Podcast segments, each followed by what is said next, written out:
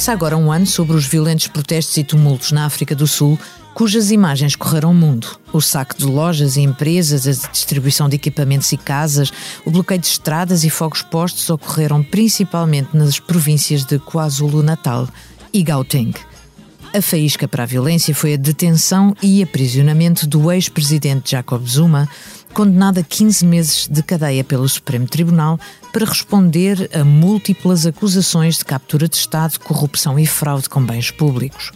Morreram mais de 350 pessoas, 3.500 foram presas e o Congresso Nacional Africano, o partido no governo mais conhecido por ANC, não recupera da profunda divisão que o fere. Ao desemprego e desigualdade endémica da sociedade sul-africana juntaram-se o desgaste provocado pelas condições impostas durante a pandemia de coronavírus e, mais recentemente, a inflação provocada pela pressão no setor da alimentação global. Bem-vindo ao episódio número 44 do África Agora, o podcast do Expresso dedicado à África. Para nos ajudar a perceber para onde vai a África do Sul, temos hoje connosco Peter Fabricius. Bom dia, Peter. Good morning, Christina. Bom dia, Cristina. Peter Fabricius é jornalista freelance para o Daily Maverick, consultor de Instituto de Estudos de Segurança de Pretória, ex-correspondente em Washington e editor de internacional para os Independent Newspapers da África do Sul. Eu sou a Cristina Pérez, a edição multimédia de João Luís Amorim, a dobragem de João Diogo Correia e estamos a gravar na manhã de 11 de julho de 2022. São 10 horas em Lisboa e 11 horas na cidade do Cabo. Obrigada por teres aceito o convite do África Agora, Peter. Uh, nenhum dos ingredientes que descrevi antes desapareceu. Achas que o país se arrisca à erupção de um novo episódio como este? É uma grande pergunta. Eh, eu diria que o país continua vulnerável à violência desse tipo, porque as condições socioeconómicas que descreves continuam iguais, talvez ainda piores depois da crise da Covid-19. Aquilo a que estamos atentos é às potenciais faíscas, que estão lá. O governo não resolveu as condições que levaram à violência. Recentemente, o Daily Maverick, o jornal para o qual escrevo, publicou um artigo que cita agências de segurança a dizerem que bem pode dar-se uma repetição este ano. E por esta altura, de novo desencadeada pelo apoio ao ex-presidente Zuma, desta vez com sabotagem de guerrilha. Bem, não temos a certeza do que vai acontecer, mas se pensarmos em gatilhos, no ano passado foi o facto de Zuma estar na prisão por causa da acusação de captura do Estado, que é uma acusação menor. Este ano, as motivações para Zuma e os seus aliados são ainda mais fortes, porque eles vão ter de evitar ser presos pelas acusações que foram entretanto reveladas pela Comissão Zuma, que reportou e nomeou uma série de oficiais implicados que devem ser processados. Há todos os motivos para essa facção tentar arranjar confusão to try to stir up trouble. Portanto, quer dizer que está tudo a postos para que se repita uma situação semelhante?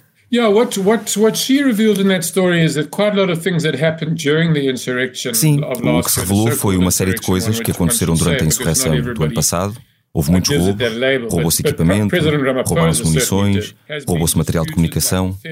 E há quem defenda que tudo isto aconteceu em preparação de um acontecimento maior, que estas fontes prevêem que possam acontecer agora. É muito alarmante, mas há quem dispute esta opinião e negue os roubos de contentores da AK-47. Ainda foi no ano passado que esta ideia foi contrariada com o argumento de que não seriam armas automáticas, mas equipamento de engenharia. Em resposta a estes acontecimentos, o, o presidente Ramaphosa nomeou o seu anterior ministro da Informação, que é Sidney Mufamadi, como seu conselheiro para a segurança, de forma a tornar a divisão de segurança mais alerta. Porque um dos problemas que o próprio Mufamadi revelou no ano passado, ele foi nomeado para liderar uma comissão de inquérito aos acontecimentos, é que as forças de segurança estavam completamente impreparadas para responder.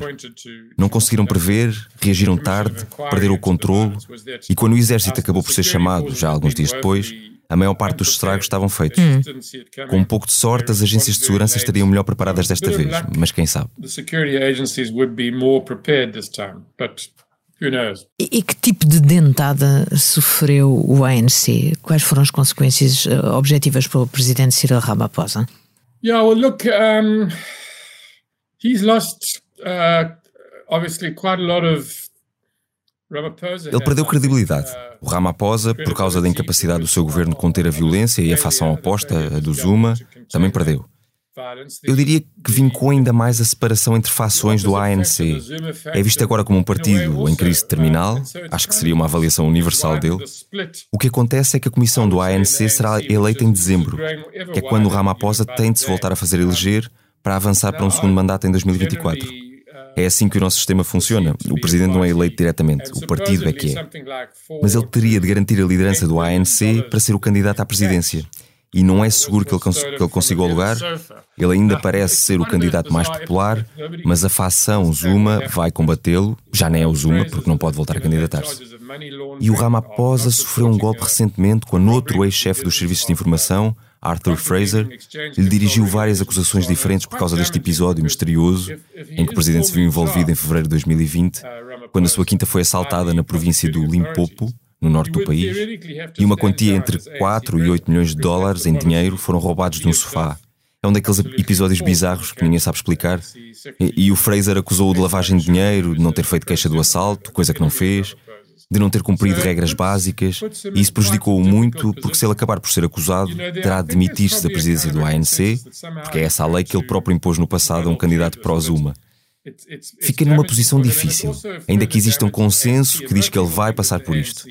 Mas prejudica também o ANC. A maioria das pessoas acha que o partido não vai obter maioria e que terá de formar uma coligação. A julgar pelas eleições locais do ano passado, quando o apoio ao ANC caiu para 45%, nem sempre se reflete nos resultados nacionais. Mas é um sinal de que o partido está em declínio, sério. Pelo que dizes, parece que as lutas internas do ANC são suficientes para abalar o governo. Uh, e, e, quanto aos partidos da oposição, estão mais fortes, com mais hipóteses de afetar realmente o ANC? Yeah, the, the problem with the, uh, the opposition in this country is that it's it's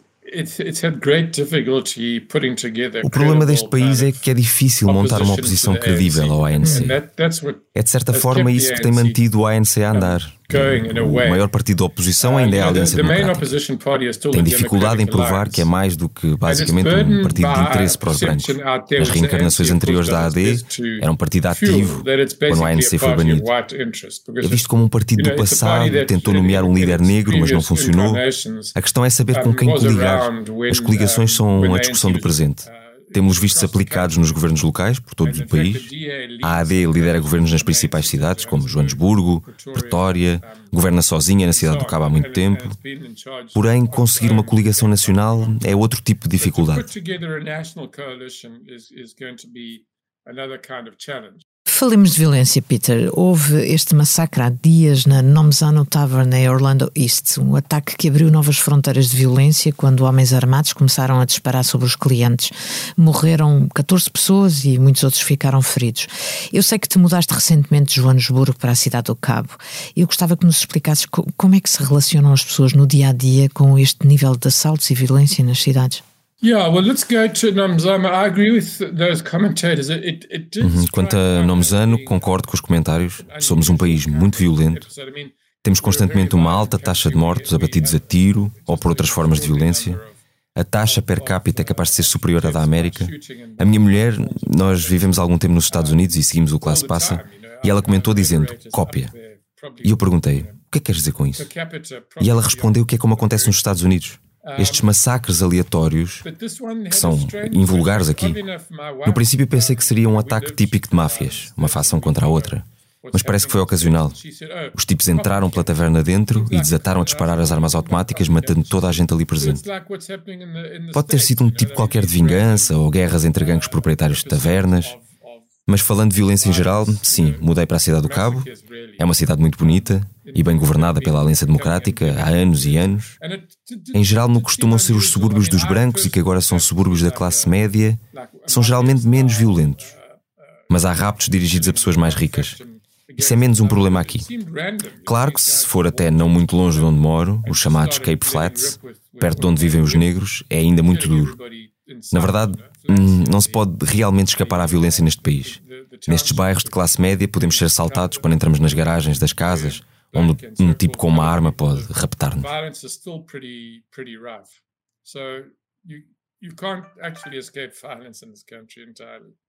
Peter, nós conhecemos em Berlim no contexto de um seminário sobre política alemã para a União Europeia e tu escreves eh, normalmente sobre as relações externas da África do Sul. Eu fico curiosa em saber como soa aos africanos a política da União Europeia para o resto do mundo e em particular para a África. Queres falar um pouco sobre isso? Yeah, that's a good question actually. I, th I think I think probably É uma boa pergunta, Cristina. Acho que razoavelmente de modo favorável, mas posso encontrar algumas exceções.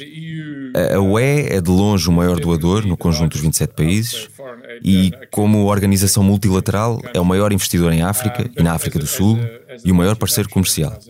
É o maior apoio à paz e segurança com a AMISOM, a Missão de Manutenção da Paz na Somália, com um mandato muito robusto para derrotar o Al-Shabaab. Uh, houve outros exemplos de ajuda com a segurança, como a missão de treino do Mali, agora em dificuldade depois do golpe, mas também no norte de Moçambique, que é aqui ao virar da esquina, e onde há uma insurgência islamista a crescer desde há cinco anos e tem lá a força do Ruanda a operar.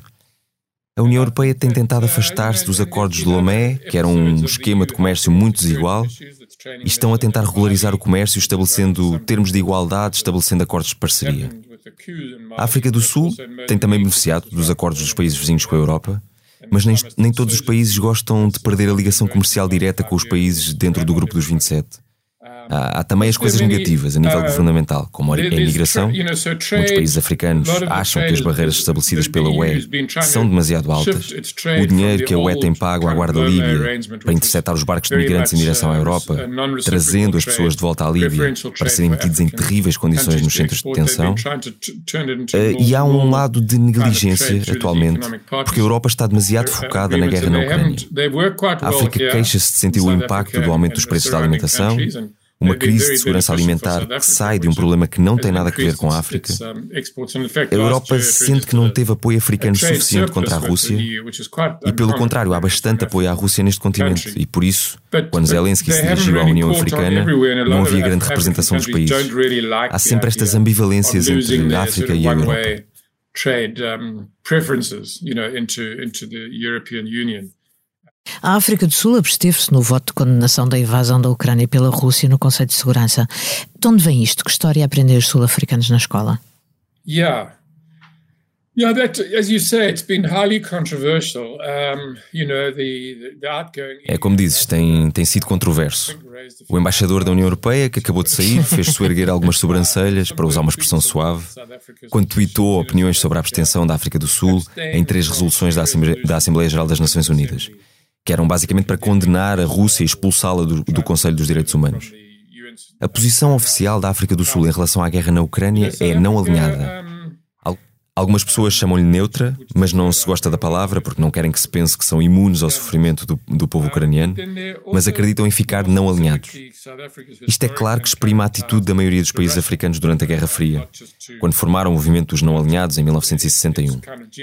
Ramaphosa criticou a NATO por alargar as suas forças até às fronteiras da Rússia, o que não caiu muito bem junto dos governos ocidentais.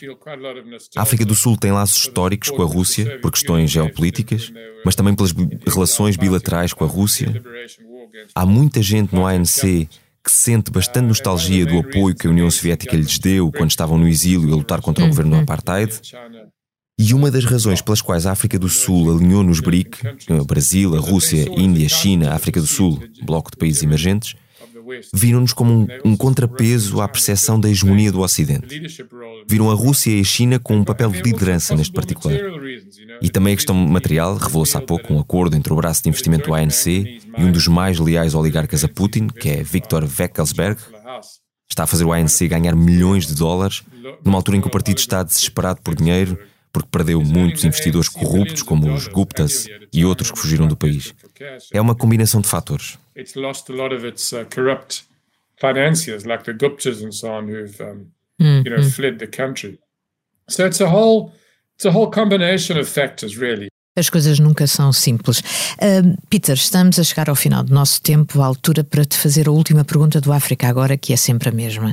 Se pudesses viajar livremente para onde quisesses desde já, para onde irias e porquê?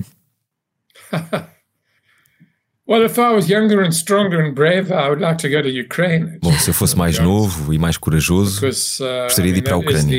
É, é o epicentro da política global no momento.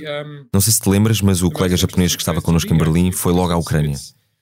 Não sei se eu teria a coragem, mas é realmente o sítio para se estar, porque é a linha da frente da nova Guerra Fria, que está a aquecer na Europa e a reformular a ordem global.